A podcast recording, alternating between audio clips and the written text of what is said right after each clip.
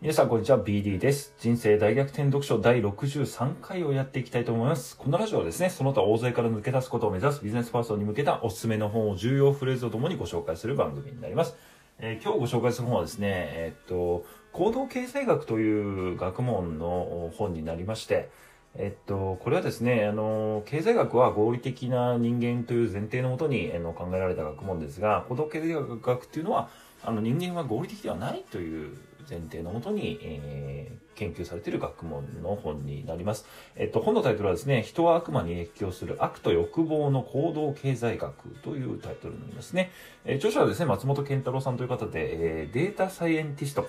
各種媒体に AI、データサイエンス、マーケティングに関する記事を執筆、テレビ番組の企画出演も多数という方になりますね。えー本の内容は Amazon から引用すると、話題のデータサイエンスティストが解き明かした大ヒット、大ブームの悪魔の法則。人間の50%はクズである。綺麗事より本音トークが受ける理由。メガ盛りが食べたいのにサラダが欲しいと嘘をつく心理。人々の新型コロナ論争にかき立てるバイアス。つい、かわされてしまう禁断のテクニックを解説という内容になりますね。えっと、これですね、あの、先ほどちょっと説明したんですけど、行動経済学とは何かですね、まだ経済学というのは学問の前提ですけども、まあ、これはね、人間がみんな合理的だという前提の学問なんですね。でも実態はね、そんなことないですよね。だからまあ人間は合理的ではないという前提の学問が行動経済学という話になりまして、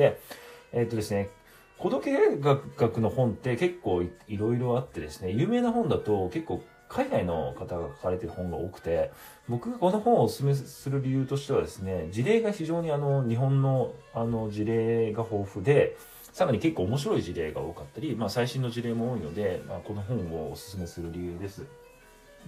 で、えっと、めちゃめちゃ覚えておいた方がいい理論が2つありましてですね、ちょっとそれだけ今日はご紹介するんですけど、1つ目はプロスペクト理論という話で、あっさり言うと人間は損を嫌うという話ですね。えっと、こういう研究結果がありまして、まあ、選択肢が2つあります。確実に1万円をもらえる。A。B。50%の確率で2万円。50%の確率で0円。どっちを皆さん選びますかって話なんですけど、ちょっと考えてみてください。ほとんどの人はですね、A、確実に1万円もらえる方を選ぶんですね。で、ちゃんと考えるとこれ期待値は同じなんですよね。A も B もあの期待値は同じです。1万円です。なのに、あの、ほとんどの人があの A を選んでしまうっていうのは、あの、まあ、中にはね、B を選ぶ人もいると思うんですけど、これがね、人間はね、損を嫌うっていうことなんですね。これ具体例で言うと、あの、これ僕も本当そうなんですけど、結構僕株やるんですね。で、損切りが本当できなくてですね、あの、ついね、あの、戻るんじゃなかろうかとか、あの、思ってしまってですずっと持ち続ける結果、あの、ずるずるずるずる負けがこう、膨らむみたいなのが本当多くあるんですよね。一方で、あの、利食いあの利、